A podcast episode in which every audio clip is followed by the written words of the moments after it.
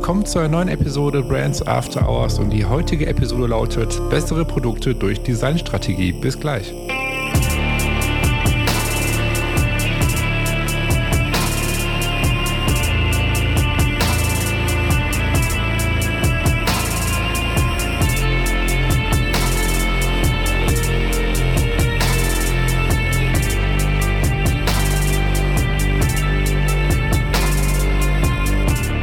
Schön, dass ihr wieder mit dabei seid zu einer neuen Episode Brands After Hours. Und wie gerade schon vom Intro erwähnt, läuft die heutige Episode bessere Produkte durch Designstrategien.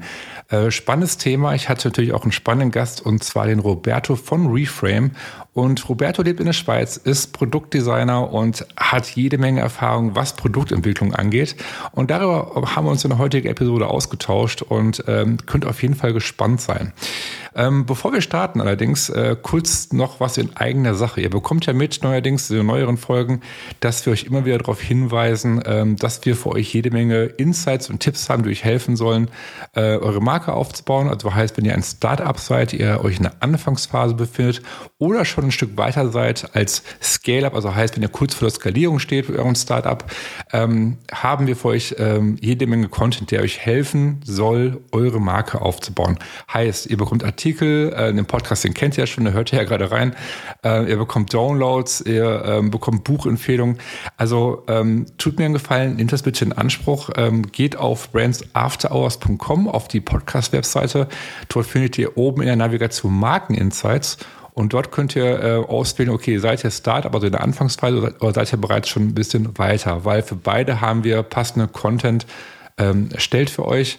Ähm, scheut euch nicht, schaut vorbei. Ähm, der Content ist für euch und ich hoffe, dass euch das Ganze hilft, eure Marke aufzubauen. So, also, lasst uns starten. Ähm, ich wünsche euch viel, viel Spaß mit der heutigen Episode. Ja, hi Roberto, schön, dass du zu Gast bist in meinem Podcast. Ich äh, freue mich wahnsinnig darüber, dass wir uns äh, ein bisschen austauschen jetzt und wir unterhalten uns selber über das Thema beste Produkte durch Designstrategie. Ähm, ich würde sagen, bevor wir jetzt starten, stelle ich einmal kurz vor, wer du bist, was du machst, äh, damit einfach die Hörer ein bisschen mehr über dich erfahren. Ja, danke. Ich freue mich wahnsinnig auch hier zu sein und ein von deinen super Gästen zu sein. super Gästen. Deine super Gästen. Von deinen Gästen zu sein, weil ja, ich verfolge, verfolge deinem, deinem Brand, wie du das Ganze aufbaust und ich fühle mich geehrt, hier da zu sein oder darf, darf da zu sein. Dann ähm, echt mal kurz zu, zu meinen, zu mir selber. Ich bin Designer, Industriedesigner und Designstratege. Habe eine Designfirma in Zürich, die nennt sich Reframe Design. Und ich helfe Firmen, bessere Produkte herzustellen, die sich verkaufen und auch nachhaltig sind. Mhm. Klingt auf jeden Fall super, super interessant und spannend, weil ich meine auch, dass bisher in dem Podcast noch keiner, kein, also dass ich noch keinen Gast hier hatte ähm, zu diesem Thema letztendlich. Kannst du ein bisschen genau darauf eingehen? Also, was genau kann man sich über die Produkte vorstellen? Was, was Produkte stellt, stellt ihr her? Also wenn es um Produkte geht, gehe ich nicht in digitale Produkte, sondern wirklich effektiv die, die physische Produkte. Sprich, du hast äh, ein Cellphone, du hast zum Beispiel eine Lampe, mhm. ein Fahrzeug und so weiter. Das sind ja alles physische Produkte, die gestaltet worden sind von Designern meistens. Mhm. Und das sind die Produkte, die wir ja nicht so designen.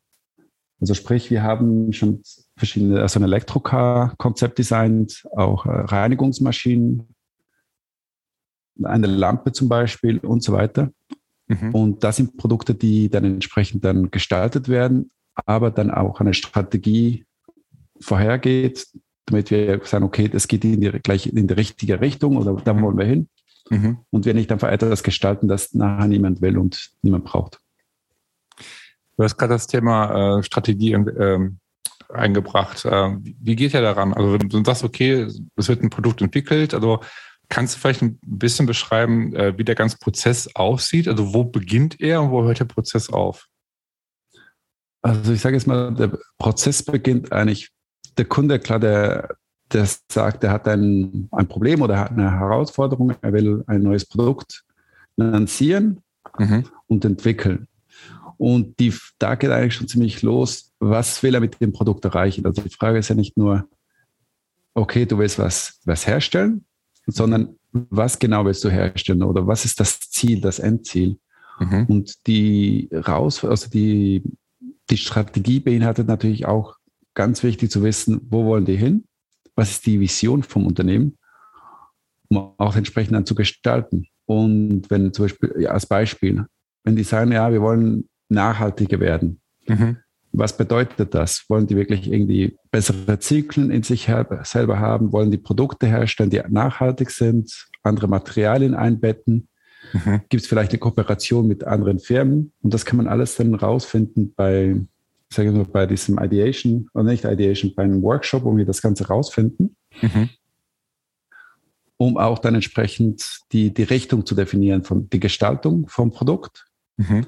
Aber auch die Materialien, die Herstellung, die Montage, all das wird ja berücksichtigt. Mhm. Genau, und das ist, da geht es dahin. Und, und dann der nächste Schritt wäre natürlich dann, geht dann in die, in die Ideation, wo wir dann wirklich Entwürfe zeigen und mit dem Kunden dann die verschiedenen Punkte angehen. Mhm. Vielleicht ähm, ganz, ganz kurz interessiert, ähm, du hast gerade das Wort hier Mission äh, zum Beispiel ähm, erwähnt, dass du gesagt okay, welche Mission verfolgt das Unternehmen oder die Marke letztendlich? Wie wichtig spielt, äh, welche Rolle spielt die Marke bei der Produktentwicklung? Also das, sag mal, ist das ein wichtiger Faktor aus deiner Sicht? Also, oder also kann überhaupt ein Produkt entwickelt werden ohne eine konkrete Markenpositionierung dahinter? Dass, dass ein Unternehmen oder eine Marke weiß, äh, was ihre Werte sind, was ihre Visionen sind, ihre Ziele sind und so weiter. Also kann ein Produkt ohne das überhaupt entwickelt werden, aus deiner, äh, deiner Meinung nach? Ja, absolut. Also dein Produkt kann entwickelt werden, ohne eine Vision dahinter zu haben. Ja. Und kann, es kann sich vielleicht auch gut, sogar gut verkaufen. Aber dann ist vielleicht nicht eine Mission im Vordergrund, sondern einfach dann, okay, ein, ein Problem, das gelöst wird. Mhm. Aber, jetzt kommt das große Aber. Aber ein Produkt oder eine Firma, die eine Mission hat oder eine Vision und auch entsprechend diese Werte lebt und genau weiß, wo sie hin will, macht auch dann Produkte, die wirklich entsprechend auch viel, viel besser sind. Mhm. Produkte, die wirklich auf dem Markt sind, generieren Fans, haben auch eine, eine Strategie, wie die Materialien sind und kommunizieren es dann auch. Also sprich, eine Marke, die effektiv eine, eine gute Positionierung hat, oder so dieses, ja genau, also diese, dieser Kern da ist, mhm. das funktioniert dann auch auf Dauer und ist dann sicher sehr, ähm, nachhaltiger. Und mit nachhaltiger meinte ich nicht nur in die neue bessere Materialien, Recycling und so weiter, sondern effektiv geht in die nächste Generation oder zwei, drei Generationen weiter und mhm. baut etwas auf, das für sich selber, aber auch für ganze Suppliers und so weiter natürlich nachhaltig ist. Und da gibt es natürlich das beste Beispiel, das wir alle kennen, ist natürlich immer noch Apple. Mhm. Als Designer hört man das nicht immer wieder gerne, aber die machen das wirklich super. Also die haben ja, die Werte, die sie haben, sind ja sind sehr gut. Mhm. Und auch das Thema Nachhaltigkeit gehen sie wirklich sehr stark an. Und das merkt man auch bei den Produkten und wie sie natürlich mit mit, dem, mit der ganzen Marke umgehen, wenn es um Thema Nachhaltigkeit geht. Also sprich vom Headquarter, wo sie sind, mhm. dass alles klimaneutral sein soll, bis die Produkte, die sie haben, dass man alles kann auseinandernehmen und recyceln und weiterverwenden. Mhm. Und das würde ohne eine Marken, eine starke Marke nicht da sein. Also Marken, Markenkern. Okay. Ähm, was mich jetzt mal total interessieren würde, ist, du hast ja gerade gesagt, so Material, Nachhaltigkeit und wir beobachten ja, dass es immer wichtiger wird und dass da auch immer mehr Unternehmen, unter mehr, mehr Marken, sage ich jetzt mal, Bewusstsein auch dafür bekommen. Die Frage ist jetzt, die ich mir gerade stelle, ist, ähm, wenn du jetzt, ich sage jetzt mal, es kommt eine Marke zu euch hin, die äh, ein Produkt, ich sage jetzt einfach mal Produkt, ähm, also jetzt ohne genau zu wissen, was für ein Produkt es ist, einfach ein Produkt im Auftrag geben möchte. Mhm. Und die sagen, okay, wir haben, äh, sind also sehr, sehr nachhaltiges Unternehmen und es ist sehr, sehr wichtig, dass wir ein Produkt entwickeln mit den Materialien, die du gerade auch erwähnt hast, äh, dass es irgendwie so nachhaltig ist, dass es abbaubar ist und so weiter und so fort. Mhm. Jetzt stelle ich mir die Frage, ist es, äh, wie schwer ist es eigentlich, sag ich mal, ein Produkt entwickeln, der, äh, das, das diesen Anforderungen entspricht? Weil ich könnte mir jetzt natürlich auch vorstellen, dass ähm, es manchmal wirklich eine Herausforderung ist, solche Verpackungen, wie auch immer, oder Produkte zu entwickeln, wo man sagt, okay, es ist echt eine Herausforderung, das wirklich so zu entwickeln, weil halt bestimmte Komponente fehlen. Weißt du, was ich meine? Also, ja, ja. Ähm, welche Erfahrung hast du da gemacht? die Erfahrung ist, es schmerzt immer hinten rechts, also beim, da, wo es Geld ist. Und da ist, sage ich jetzt mal, die Herausforderung, den Kunden zu lenken oder zu, zu unterstützen, bessere Produkte zu machen oder nehmen wir ein Beispiel Verpackung, dass man bessere äh, Materialien nimmt. Da gibt es natürlich schon sehr vieles, mhm. aber leider kostet das ja auch was. Mhm. Und meist, oder wir sind im Moment im Punkt, wo die Materialien einfach mehr kosten, die ein bisschen nachhaltig sind oder nachhaltiger. Mhm. Aber wenn man zum Beispiel der Kunden auch unterstützen kann und sagt, okay, wir machen das, kann mit den Materialien, die sind, die äh, nachhaltig sind, kostet ein bisschen mehr, aber warum nutzt ihr nicht diese, diese Möglichkeit, eure Kunden zu informieren, dass das wirklich nachhaltig ist, dass wir das machen, das vielleicht vielleicht ein bisschen teurer ist, aber dafür besser für die Umwelt oder für die Zukunft. Das heißt, nutzt das auch als Marketing-Tool. Und dann schmerzt natürlich nicht, weil das Ganze geht natürlich dann ins Marketingbudget. Oder was natürlich auch eine andere Ansicht ist, dass wir sagen, okay, was, was wir machen das ganze Produkt anders, also wir gestalten anders, dass wir weniger Material brauchen. Mhm. Also sprich dann irgendwie vielleicht das Assembling ist dann anders. Das heißt, wir brauchen dann weniger Schrauben oder gar keine Schrauben. Und so können wir natürlich auch Material sparen und das Ganze natürlich ja, effizienter und natürlich auch kostengünstiger herstellen, was der Kunde natürlich am Schluss auch gerne hat. Mhm. Und wenn es um Thema Materialien geht, äh, ja, die Herausforderung ist da, weil viele Materialien, die sind noch nicht da, wo sie sein sollten oder wo wir sie gerne hätten, aber es tut sich sehr, sehr viel in diesem Bereich.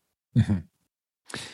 Ich, also ich bin der, der festen Überzeugung auch, dass äh, Materialien eine ganz, ganz wichtige Rolle spielen, gerade bei der Markenentwicklung, weil äh, ich sag's mal so, wenn eine Marke sich positioniert und kommuniziert, wofür sie steht, welche Werte sie vertreten und äh, das was Marketing kommunizieren und so weiter und so fort. Mhm. Ähm, die Glaubwürdigkeit ist ja eine, spielt eine ganz wichtige große Rolle. Und ähm, Konsumenten kommen ganz schnell dahinter, wenn eine Marke nicht glaubhaft ist. Also heißt, sie sagen es zwar, aber tun es nicht. So.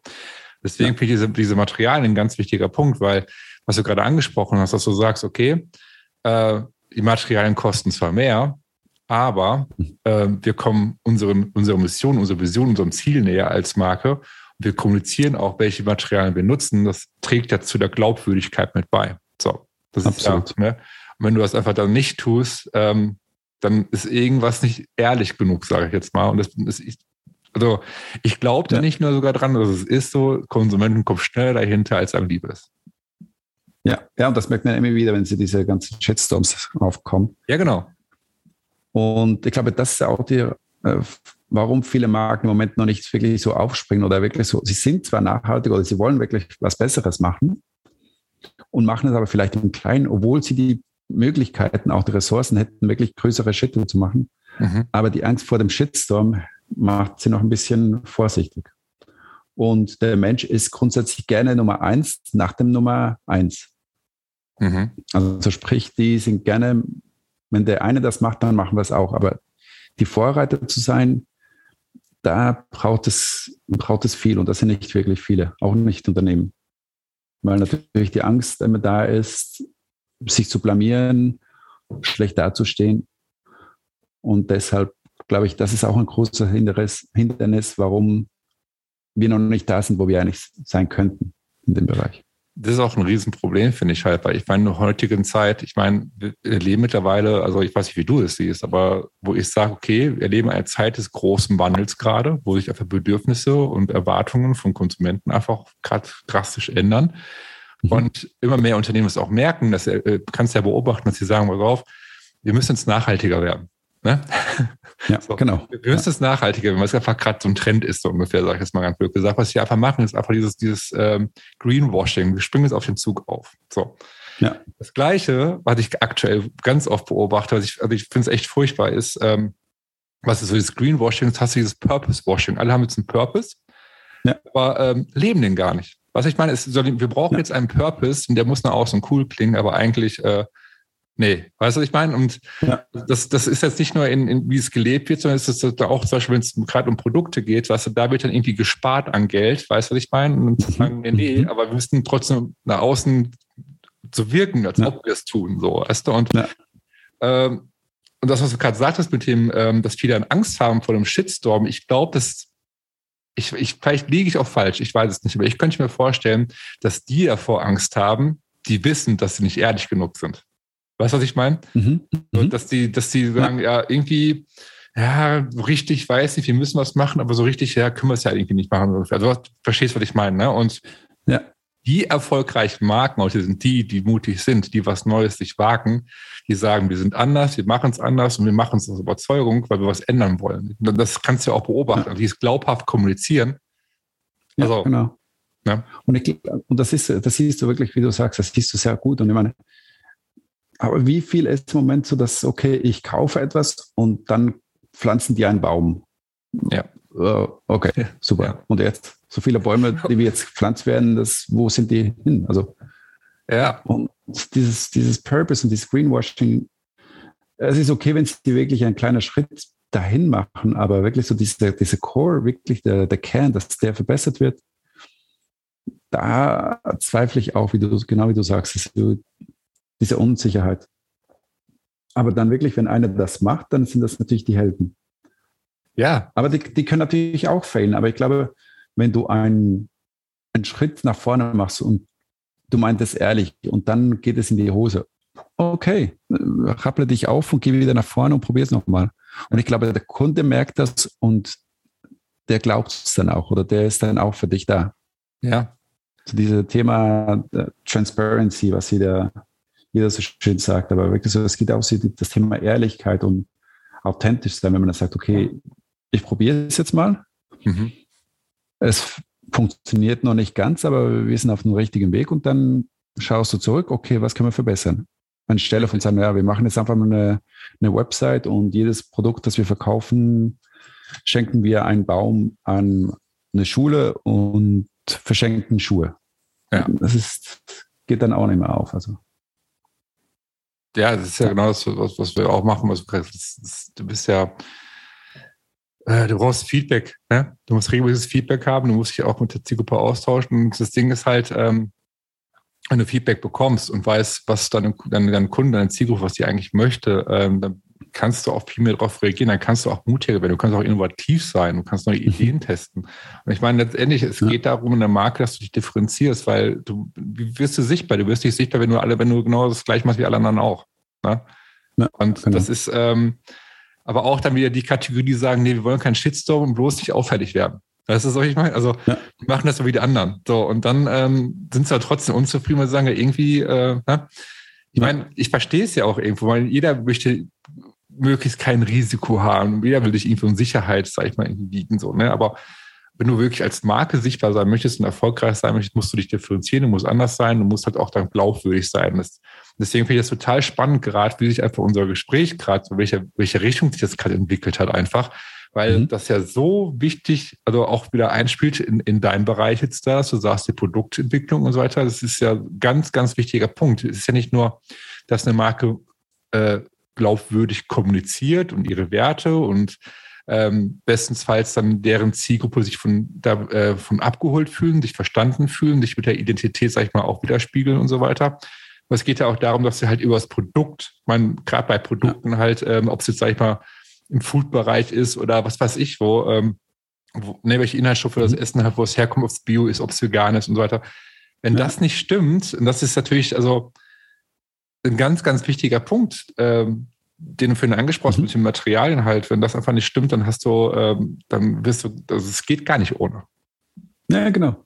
Und genau, und ich glaube, das ist so wichtig. Und das ist denn, ich sage es mal, viele Marken vielleicht unterbewusst bewusst, aber da kann man viel, viel mehr noch rausholen. Und ich glaube, die Produkte werden dann auch besser. Also eine Marke, die zum Beispiel laut ist, ja. Die muss auch Produkte haben, die vielleicht laut sind. Also sprich optisch dann auch laut. Ja. Und eine Marke, die zum Beispiel jetzt leiser ist oder vielleicht in, einem Bereich arbeitet oder tätig ist, wo vielleicht Menschen sind. die muss da nicht schreien oder die Produkte müssen dann auch nicht schreien, sondern die müssen einfach nur äh, sich irgendwie eingliedern in, ja, ins Umfeld, in Menschen. Und ich glaube, das ist ja das, was, was als Marke und auch als Produkt immer wichtig ist oder wie wir das sehen. Es, es geht am Schluss um den Menschen. Ja. Total. Und es geht wirklich der, nicht effektiv um die Zahlen, das ist sehr, sehr wichtig und so weiter. Aber um das Ganze wirklich glaubwürdig und ohne Hindernisse zu gestalten, muss es ja für den Menschen gestaltet werden. Und wenn man da keine gute Strategie entwickelt, das heißt jetzt Markenstrategie oder Designstrategie, dann wird das ein bisschen schwammig, das Ganze.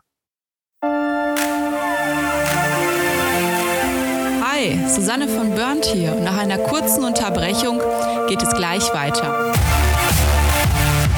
Wir hoffen, der Podcast gibt dir hilfreiche Tipps und Inspiration für deine Marke. Wir wissen, es ist anstrengend, die eigene Marke, egal ob Unternehmen oder Startup, zu positionieren. Möglicherweise stehst du gerade vor der Herausforderung, mit deinem Unternehmen zu skalieren, möchtest dich neu positionieren oder hast ein Small Business und möchtest gerne die favorisierte Marke für deine Kunden werden. Schaue doch mal auf brandsafterhours.com und klicke oben rechts auf Markeninsights. Dort findest du Blogartikel, Buchtipps und die Anmeldung zu unserem wöchentlichen Newsletter. Über den bekommst du jeden Montag konkrete Insights, die dich bei der Positionierung oder Stärkung deiner Marke unterstützen.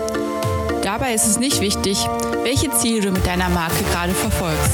Ob du skalieren möchtest oder mit deinem Small Business mehr Kunden gewinnen willst. In dem Newsletter gibt es für jede Situation individuelle Vorgehensweisen, sodass für dich das Richtige dabei ist. Besuche brandsafterhours.com oder klicke einfach in den Show Notes auf den Link. Und schon bekommst du hilfreiche Insights zur Positionierung deiner Marke.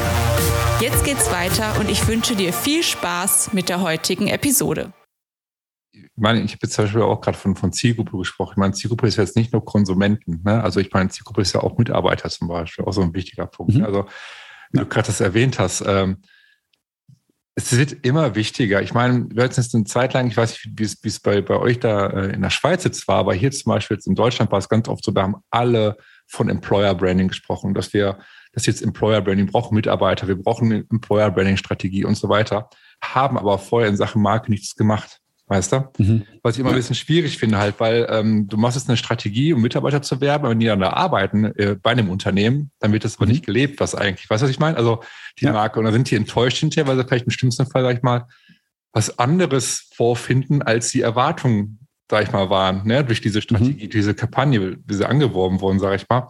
Ja. das Ding ist halt, auch da, ähm, Thema Purpose jetzt wieder, ne? Das, da, darum ist es mal auch Purpose so wichtig. Klar ist er wichtig für Konsumenten in erster Sicht, aber ich würde fast noch einen Schritt weitergehen und sagen, Purpose ist gerade wichtig einfach für, für Mitarbeiter, dass sie sagen, ich will da arbeiten aus mhm. dem, dem Zweck, ähm, weil ich einfach am, an einem großen Ziel oder an, irgendwas mit bei, also ein Teil des Ganzen sein möchte. Weißt du, was ich meine? Ja. Also, ja. So, und ich das, will ein Teil von der Bewegung sein. Genau, genau. Von der genau. Tribe. Genau. Und ähm, das kommt ja zugute, wenn, wenn, du wirklich dann Mitarbeiter hast, die wirklich dran glauben und sich an äh, dich dazugehörig fühlen, sage ich mal. Es geht ja automatisch auch dann zu deiner Konsumenten, also zu einer Zielgruppe, zu deinen Kunden über. Mhm. Ne? Also allein schon Absolut. Thema Kundenservice und so weiter. Wenn, wenn jemand anruft ja. und so, die werden ganz anders behandelt am Telefon wahrscheinlich als jemand, der nicht an die Marke glaubt oder keinen Bock hat, genau. zu arbeiten. Die nur irgendwie so von morgens kommen und dann abends gehen, um dann zu Hause was anderes zu machen, das wirklich nicht leben. Und ich glaube, das ist etwas, das sich jetzt in den letzten Jahren auch geändert hat. Also ich merke, ja. dass es diese, der Core ist wirklich so, diese Purpose, der muss auch gelebt werden, weil Mitarbeiter sind so feinfühlig, sagen, okay, warum muss ich zu denen arbeiten? Es geht ja nicht nur ums Geld. Geld ist, glaube ich, so, es gibt sogar eine Studie und Geld ist, glaube ich, irgendwie an vierter Stelle. Ja, also ich. Und wenn man das nicht wirklich macht und da habe ich, ich habe zum Beispiel einen Kunden, der macht das grandios und der bewerbt sich bei seinem Mitarbeiter oder beim zukünftigen Mitarbeiter. Also der, der CEO oder die Marke, die hat sich so, hat marketingtechnisch so umgedreht, dass sie sagen, weißt du was, wir bewerben uns bei dir. Mhm. Und das finde ich einen super Ansatz, dass sie sagen, okay, weißt du was, wir drehen den Spieß um, weil wir wollen, dass die besten Mitarbeiter oder Leute zu uns kommen, die eigentlich genau zu uns passen. Mhm. Und wenn einer kommt und sagt, du, ich sehe das, ich finde das gut, was ihr macht, dann bist du schon viel, viel näher ran, dass, dass man zusammenarbeiten kann und das erreichen kann. Alles andere ist dann auch Zeitverschwendung von beiden Seiten. Also sprich vom Unternehmen, das da irgendwie Stunden investiert, um die richtigen Mitarbeiter zu suchen und der andere, der einfach mal seine Sachen rausschickt und hofft, etwas zu finden. Total. Und am Schluss verlieren beide Zeit und, und Geld. Ja, definitiv. Ähm, du hast ja gerade gesagt, so, es hat sich so in den letzten Jahren aus der Sicht so einiges drastisch geändert, hast du ja gerade gesagt. Ne? Ähm, mhm. Also, wie erlebst du das jetzt zum Beispiel bei, bei, bei der Produktentwicklung, darauf mal einzugehen, also jetzt bei den Materialien und so weiter? Ähm, siehst du auch, dass, dass, dass Kunden ähm, auf dich, auf euch zukommen und wirklich ganz bewusst jetzt immer mehr, diese, also dass die Nachfrage steigt, wirklich nachhaltige Materialien zu verwenden, nachhaltige Produkte zu entwickeln? Also merkst du, dass, dass dieser, ich, ich nenne es mal Trend, äh, dass das steigt, dass das zunimmt? Oder ist das noch zu mm. wenig aus deiner Sicht? Es ist noch zu wenig. Also, weil die wissen natürlich, dass diese Materialien auch teurer sind. Oder sind aber noch nicht so geprüft. Also sprich, vielleicht sind die Materialien, ich meine, das Kunststoffteil ist vielleicht nicht wirklich so hart wie die anderen Kunststoffteile, ist dann vielleicht weicher. Mhm. Und dann ist die Frage, ja, wollen wir das riskieren? Wir haben keine Zeit, die Budgets sind kurz oder Zeit ist auch nicht, also die Zeit ist kurz, Budgets sind auch irgendwie nicht da wirklich da. Mhm. Und das ist ein bisschen der, der tricky Part. Und grundsätzlich sage ich es mal, ich kenne keinen Designer, der sagt, ja, ich gestalte einfach für das Gestalten, sondern wir gestalten ja, weil wir schon sagen, okay, nachhaltig oder bessere Produkte, das ist so die Basic. Mhm. Und das kommunizieren wir auch nicht immer. Mhm. Oh, aber zurück zu deiner Frage, es ist meiner Sicht auch noch so viel zu wenig. Und das hat vielleicht auch damit zu tun, dass wir selber uns selber an die Nase nehmen müssen und sagen, hey, wir kommunizieren es auch noch zu wenig, dass man es machen muss. Oder mhm. wie kann man es machen? Also das heißt ja nicht, dass es dann irgendwie sofort auch teurer ist. Es ist, heißt vielleicht einfach nur unsicher oder man weiß es nicht. Und wenn man das irgendwie angeht und sagt, okay, es ist genau gleich, mhm. das ist sogar, es hat sogar mehr Vorteile als die anderen, dann würde der Kunde auch auf das einspringen. Aber das ist ja nicht die Aufgabe des Kunden zu wissen, was es alles an Materialien oder für Möglichkeiten gibt, sondern der Kunde hat sein, ja, sein, sein Kernwissen oder seine Expertise ist woanders.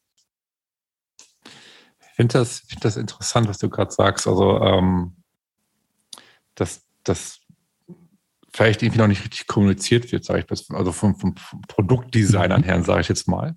Ja? Ja ich stelle mir gerade die Frage, weißt du, es gibt ja viele, viele Marken auf der ganzen Welt, die wirklich glaubwürdig ähm, mit einem ernst gemeinten Purpose dahinter ähm, was anders machen wollen, die das, was über äh, Produkte hinausgeht, was die Materialien angeht und wirklich das Nachhaltiges, ne, bleiben wir jetzt bei dem Nachhaltigen mal. Und ähm, die, ich bin der festen Überzeugung, die suchen nach Firmen, nach Agenturen, nach Produktdesigner, wie auch immer, die auf sowas wie nachhaltige Produkte, also Materialien spezialisiert sind. Weißt du? Mhm. Ja. Der festen Überzeugung halten. Ich habe jetzt aber keine Ahnung, ich, ich, bin jetzt da auch nicht im Thema, wie die Produktdesign-Branche da aussieht, ähm, wie sich da alle positionieren. Aber vielleicht wäre genau das der Punkt, dass man sich genau so als äh, Produktdesigner positioniert und sagt, pass auf, wir machen nur diese Art von Produkte für die und die mhm. Marken, für die und die Firmen.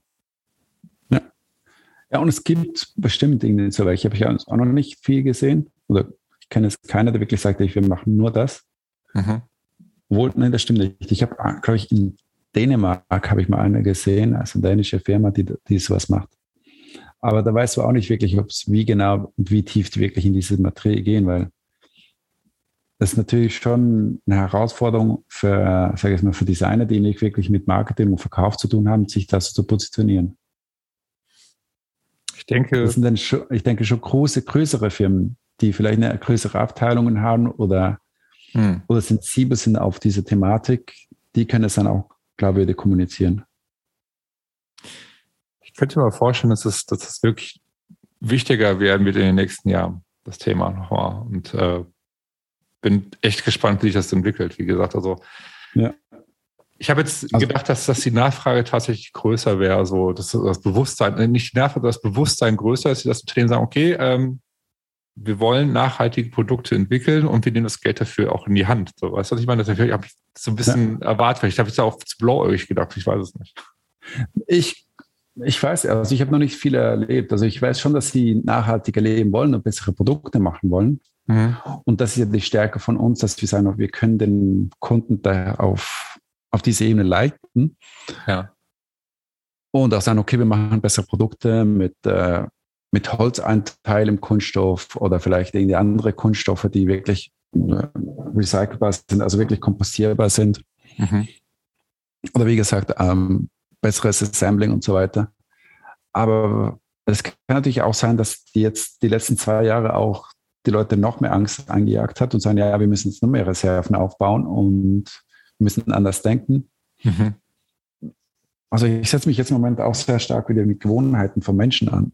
Also und ja, es wird schon eine Herausforderung sein, die Leute wirklich in diese Richtung nicht zu lenken, sondern zu aufzuzeigen, es ist der, der richtige Weg. Mhm. Aber vor allem es ist der Weg, der für uns alle wichtig ist. Und ich sage immer, ich habe so einen, einen, Toch, meine, einen Toch Tochtertest, habe ich. Ja. Das heißt, wenn ich ein Produkt gestalte oder dass eine Firma mich anschreibt, mir anschreibt, also mich anschreibt und sagt, hey, wir müssen das und das machen oder wir wollen das und das, mhm. dann frage ich mich, ja, okay, wie ist es, wenn meine Tochter dann 13 ist und fragt, du, äh, was hast du da für Produkte gemacht? Mhm. Ist das Abfall oder ist das wirklich etwas, was, was nachhaltig ist oder was, was gut ist oder einen richtigen Mehrwert generiert hat? Mhm. Und wenn das nicht der Fall ist, dann zweifle ich schon, ob ich das wirklich machen will. Oder ich mache es dann auch nicht. Mhm. Und ja, ich glaube, das wird dann auch so mehr, mehr sein, dass man sagt, okay, man, man will sowas einfach nicht mehr machen.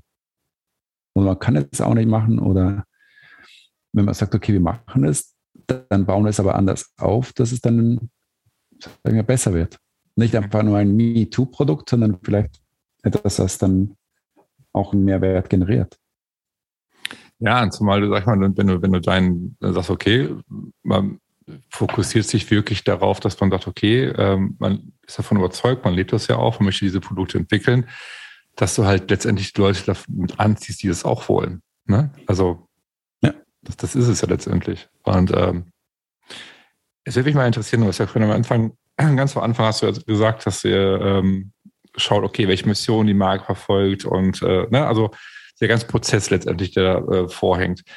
Mhm. Wenn jetzt ähm, das Ganze klar ist für euch und okay, wie, wie geht ihr da weiter ran? Also äh, wie kann man sich das vorstellen, wenn er erstmal irgendwelche 3D-Modelle entwickelt, also gehe ich mal von aus, ne, was ich von dir, was ich von dir äh, mitbekommen habe. Wie, wie geht es weiter ja. vor bis zum Endprodukt, bis, bis das Produkt wirklich fertig zum Verkauf ist? Was, was, welche Schritte liegen dazwischen? Also genau, also wir waren jetzt zum Beispiel jetzt beim, beim Ideation Teil. Mhm. Und das heißt einfach wirklich so ganz viele Ideen generieren. Dann probieren, testen wir auch diese Ideen. Also sprich, wir machen vielleicht kleine Prototypen, sei es aus Papier oder in meinem Fall, ich nutze viel äh, Virtual Reality. Mhm. Also sprich, ich baue das Ganze auch äh, auf und importiere das ins Virtual Reality oder ich skizziere es und baue es schon in Virtual Reality auf, mhm. um das Ganze dann wirklich zu testen. Also sprich, ich teste dann, ob die Ergonomie funktionieren könnte, ob die, die Optik stimmt, ob die Proportionen stimmen, die Möglichkeit, das Ganze zu assemblen, funktioniert. Mhm. Und wenn das geht, dann wird natürlich das Ganze auch mit, immer mit, der Kunde ist immer natürlich dabei. Mhm. Der wird natürlich auch im, im Loop dann ja, mit einbezogen, um zu sehen, okay, schau, wir sind diese Richtung, so sieht es aus, stimmt das immer noch für euch? Ist das gut? Und das geht wahrscheinlich zwei, dreimal so hin und her. Mhm.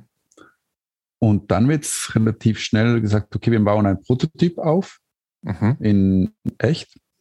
Vielleicht das richtige Material oder andere Materialien, die, die annähernd sind. Also sprich, es kann das ein 3D-Druck sein, aber es kann das sein, okay, wir machen das Ganze aus, aus Holz oder wie auch immer.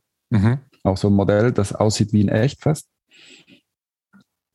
Und dann geht es ins Engineering und das Engineering macht natürlich die ganzen Werkzeuge, die dazu benötigt werden. Und die bauen das Ganze natürlich dann auf. Hm. Und dann geht es schon relativ schnell dann in die Produktion und da sind wir eigentlich schon leider nicht mehr dabei. Also wenn es in die Produktion geht, ist man dabei. Mhm. Und vielleicht noch am Schluss ist man noch dabei. Ja, und das ist mal so das, das Grobe vom, vom, vom Industriedesign. Okay, also ihr macht das gemeinsam mit dem Kunden letztendlich, äh, entwickelt einen Prototypen hinterher. Ne?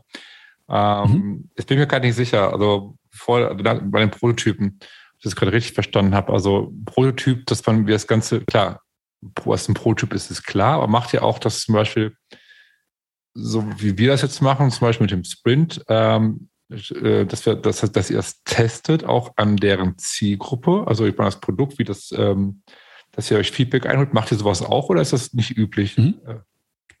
Nee, absolut wichtig. Also ich sage aber, das machen wir auch schon viel früher. Also das machen wir schon bei, die, bei der Ideation-Phase. Okay. Da haben wir natürlich schon Ideen und es geht ja nicht nur um das Optische, sondern auch die ganze Handhabung.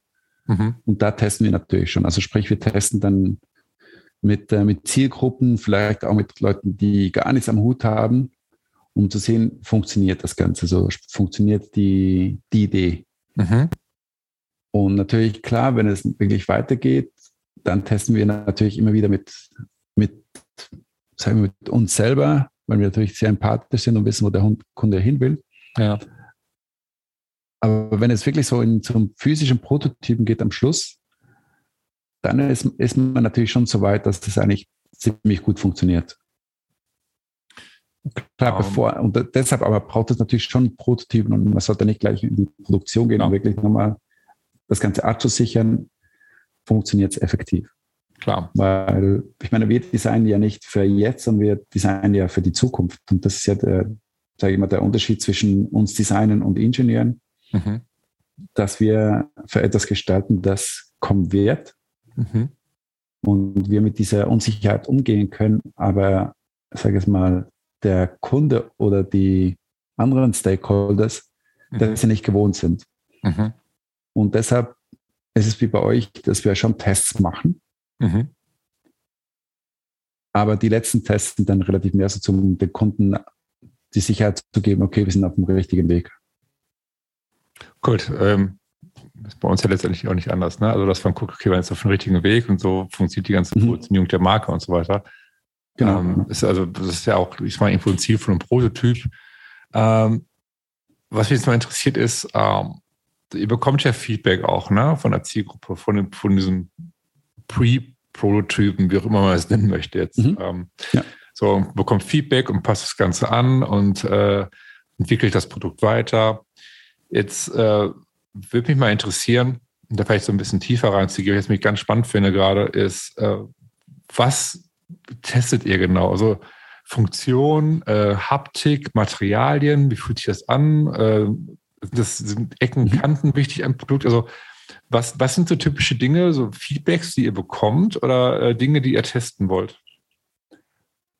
Das sind sicher okay Dinge, aber viel wichtiger ist, funktioniert die Idee oder funktioniert die Handhabung? Also mhm. spricht vielleicht die Ergonomie.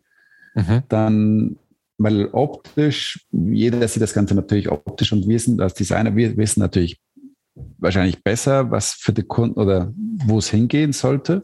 Ja. Jeder kann natürlich sagen, ja, es gefällt mir nicht, aber das ist, das ist eigentlich irrelevant, sondern was funktioniert nicht? Das ist ja die Frage. Ja. Und wir testen auch, wie gesagt, die, die Optik in dem Sinne, also okay, passt es zur Marke oder passt es nicht zur Marke? Also sprich, ist es laut oder ist es leise? Mhm. Dann, wie gesagt, die Ergonomie, das, das Gefühl, was die Leute haben, wenn sie das Ganze anschauen. Also sprich, das ist auch etwas, das, was man ja auch leiten kann oder steuern kann. Mhm. Das ist etwas, was wir dann auch entsprechend dann testen können.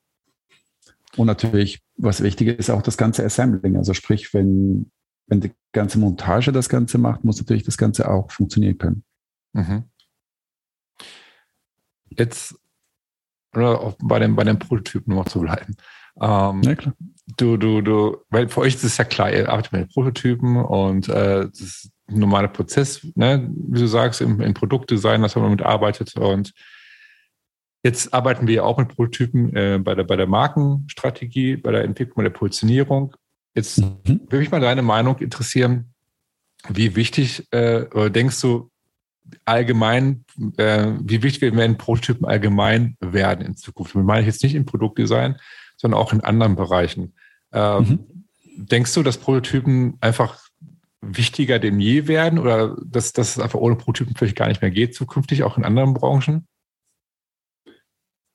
Ähm, ich glaube, es würde schon gehen, wenn man die Prozesse dann entsprechend auch immer schön dokumentiert. Aber das wird ja wahrscheinlich sehr, sehr der Fall sein. Okay. Okay. Ähm, das ist mal das eine. Und das andere ist, war, das war vielleicht vor ein paar Jahren so. Was ich aber jetzt sehe, ich meine, das haben wir auch die letzten zwei Jahre gesehen, die Welt hat sich sofort verändert und die wird ja nicht mehr so sein, wie es war. Mhm. Also sprich, es ist alles ein bisschen mit ungewiss, was, was auf, Zug, auf uns zukommt oder was da ist. Mhm. Und da ist ein, ein Prototyp unentbehrlich. Also, dass man direkt in ein Produkt reingeht oder sagt, ja, das ist mein Bauchgefühl, das kann man machen, wenn man dahinter steht. Aber meistens sind ja mehrere Parteien, die dann entscheiden und die muss man ja ein bisschen, sagen wir, sanft abholen. Mhm. Und ein Prototyp ist eine einfache Art, mit den Leuten zu kommunizieren. Das ist die Richtung, die wir, die wir gehen wollen. Ja. Und die Leute haben Unsicherheiten und mit dem kann man natürlich die, die Unsicherheiten ein bisschen glätten. Ja. Damit das Ganze auch entsprechend dann für alle Stakeholders angenehm wird. Ja. Bin ich, bin ich total bei dir. Ich, ich bin, also warum ich jetzt so, so, so, tief da, da einsteigen möchte, ist halt, ich finde das für den Prototypen super, super spannend und faszinierend. Also, weil auch jetzt beim Sprint du immer wieder, das super spannend, weil du ähm, da ganz viele Sachen mit testen kannst und Erfahrungen, Insights bekommst und so weiter und so fort. Und mhm. bei dir genauso. Wenn du guckst, wenn du jetzt mal guckst, so Design Sprints oder Design Thinking hast ja auch Prototypen. Ne? Ich meine, es ist jetzt nicht, dass ja. es ähm, was Neues ist oder äh, bei Webseiten, wenn Prototypen entwickeln, UX, UI-Design, dass, dass Prototypen entwickelst und die Webseite testest, User-Testing machst und so weiter. Mhm. Äh, das ist ja auch schon da angekommen, alles, also schon länger als halt. Aber ich könnte mir auch vorstellen, dass auch halt in anderen Branchen, das meinte ich gerade, dass es ähm, mehr Fuß fasst und Prototypen, dass man sagt, pass auf, wir wollen, ähm, keine Ahnung, äh, intern äh, neue, neue Prozesse entwickeln oder was weiß ich, neue Strategien oder Kundenservice, keine Ahnung, das kann man ja auch testen, probieren, machen, tun, wie funktioniert das Ganze. Das ist, man kann ja eigentlich auf alles Prototypen anwenden, das meine ich halt. Absolut. Ja? Und ich glaube, das, und es ist no, noch nie so einfach gewesen, wie jetzt Prototypen zu machen oder zu testen. Nee, lass mal das mit Prototypen, aber so, das, das Wort testen, ich meine, das war, glaube ich, noch nie so einfach. Ich meine, du kannst ja. Äh, ein Gebäude testen, wie es aussieht in VR oder AR und es sieht so aus und du kannst durchlaufen, bevor überhaupt eine Wand da ist. Ja. Oder du kannst wirklich eine, eine Website aufbauen, ohne dass die Website überhaupt noch online ist. Und du kannst wirklich alles testen, wie der User da damit agiert. Ich meine, und das zu einem Preis, das ja nichts ist. Ja. Und das müssen jetzt die Firmen auch irgendwie, ja, irgendwie dazu bewegen, dass sie sagen, okay, was, was, das ist ein Vorteil für uns. Und mhm. das, mit sowas können wir natürlich auch viel schneller agieren. Mhm. Und das muss ja nicht perfekt sein. Das will ja auch niemand. Ich meine, es, ist, es gibt ja nichts auf der Welt, das perfekt ist. Aber es ja. ist perfekt für dich. Das ist wie so dieses, dieses schöne Ding, dieses schöne Satz von, ja, ich suche die perfekte Frau oder perfekte Mann. Ja, so, ja, okay, vielleicht gibt es ja nicht, aber es ist der perfekte Mann oder perfekte Frau für dich. Mhm. Und dasselbe ist ja bei den, bei den Marken ja auch. Ich will ja Kunden angehen. Ja, ich will die perfekten Kunden angehen. Ja, wer ist das? Der, keine Ahnung, 15-Jährige bis 16-Jährige, der Fußball spielt. Ja, okay, okay. Mhm. Aber vielleicht gibt es eine perfekte Mischung oder der perfekte Kunde, der dann wirklich auch dein, dein Fan wird. Mhm. Du musst ja nicht alle dann angehen. Und das ist auch okay. Mhm. Du musst ja nur genau der Richtige angehen. Und das kann man mit Testen so schnell wie möglich ähm, ja, rausfinden. Und anpassen entsprechend dann auch. Ja. Ähm, Jetzt eine Frage, die ich immer wieder total gerne stelle in jedem Podcast, ähm, also bevor wir gleich zum Ende kommen auch, ist, äh, worauf kommt es aus deiner Sicht heute bei Marken an? Welche Aufgaben haben sie? Also ist generell gesprochen. Mhm. Bei so ein paar Sachen können wir schon denken, ja. weil wir gerade über ein paar Punkte ja schon gesprochen haben. Das würde mich jetzt mal interessieren. Ähm, konkrete Meinung von dir. Ja. Was beim Marken darauf ankommt, ist, glaube ich, so hm, äh, kommunizieren. Mhm. Diese Kommunikation zu führen mit dem Endkunden, mit den verschiedenen Stakeholders, um denen Sicherheit zu geben, dass wir auf dem richtigen Weg sind oder dass wir uns bewegen, dass wir, dass wir das aufbauen wollen, dass unsere Mission und unsere Vision widerspiegelt. Mhm. und das natürlich auf, auf allen Touchpoints. Ja. Weil es gibt ja nicht mehr so das, der klassische Punkt, Marketing, das ist das und das oder Marke ist das und das, sondern es ist wirklich so, es ist alles so viel vereinheitlicht und ich glaube, es geht vieles Richtung Kommunikation. Okay. Mhm. Waren schöne, passende Schlussworte, fand ich. Ähm, jetzt ganz zum Schluss natürlich noch, ähm, wo findet man dich? Äh, wo kann man mit dir in Kontakt treten? Also LinkedIn bist du, das weiß ich. Äh, du hast eine Webseite, aber wo kann man dich finden für die, für, für die Zuhörer jetzt, äh, Zuhörerinnen, die sagen, okay, ich äh, interessiere mich total dafür. Vielleicht ist auch eine Firma dabei, die gerade auch dabei ist, sagt, okay, wir wollen ein Produkt entwickeln, wir wollen ein nachhaltiges Produkt entwickeln und die sagen, okay, ich möchte gerne jetzt mehr erfahren. Wie können die mit dir in Kontakt treten? Äh, also, ja. Genau, also ich bin auf, wie du sagtest, auf LinkedIn erreichbar. Mhm. Dann auch meine Homepage natürlich, die ist, da findet man viel über was wir machen oder wie wir vorgehen. Mhm. Und das Reframe.design, mhm. da finden wir natürlich auch Sachen.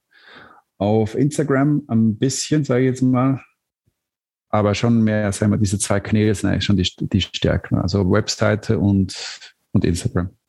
Okay, äh, und man, genau, findet man dich äh, ganz mal unter deinem, deinem Namen. Ne? Mein Name oder auch Reframe Design. Okay.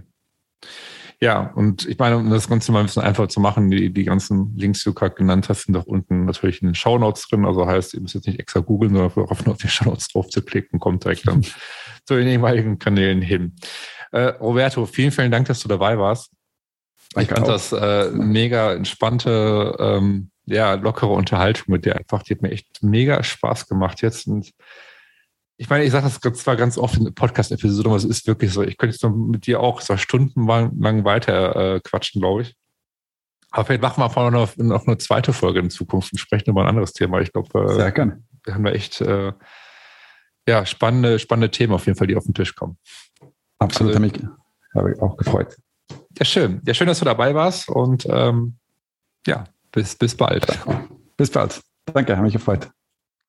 Das war das Gespräch mit Roberto und ich sage es jedes Mal, ich hoffe, dir hat die Episode gefallen, denn äh, ich finde, Roberto ist einfach super sympathisch, mit dem kann man stundenlang quatschen und er hat zudem super viel Erfahrung in der Produktentwicklung. Daher hoffe ich, dass wenn du gerade dabei bist, dein Produkt zu entwickeln oder dich generell für die Produktentwicklung interessierst, dass dir diese Episode weitergeholfen hat. Ähm, ja, wenn du zum ersten Mal zu diesem Podcast reingehört hast und dir dieser Podcast gefällt, würde ich mich natürlich total darüber freuen, wenn du beim nächsten Mal wieder mit dabei bist, diesen Podcast abonnieren wirst und mir zusätzlich bei Apple Podcasts eine positive Bewertung hinterlassen wirst, damit einfach noch mehr Startups wie du von diesem Podcast erfahren. Und das hilft mir, mit diesem Podcast weiter zu wachsen. In diesem Sinne, schön, dass du dabei warst und bis nächste Woche. Ciao.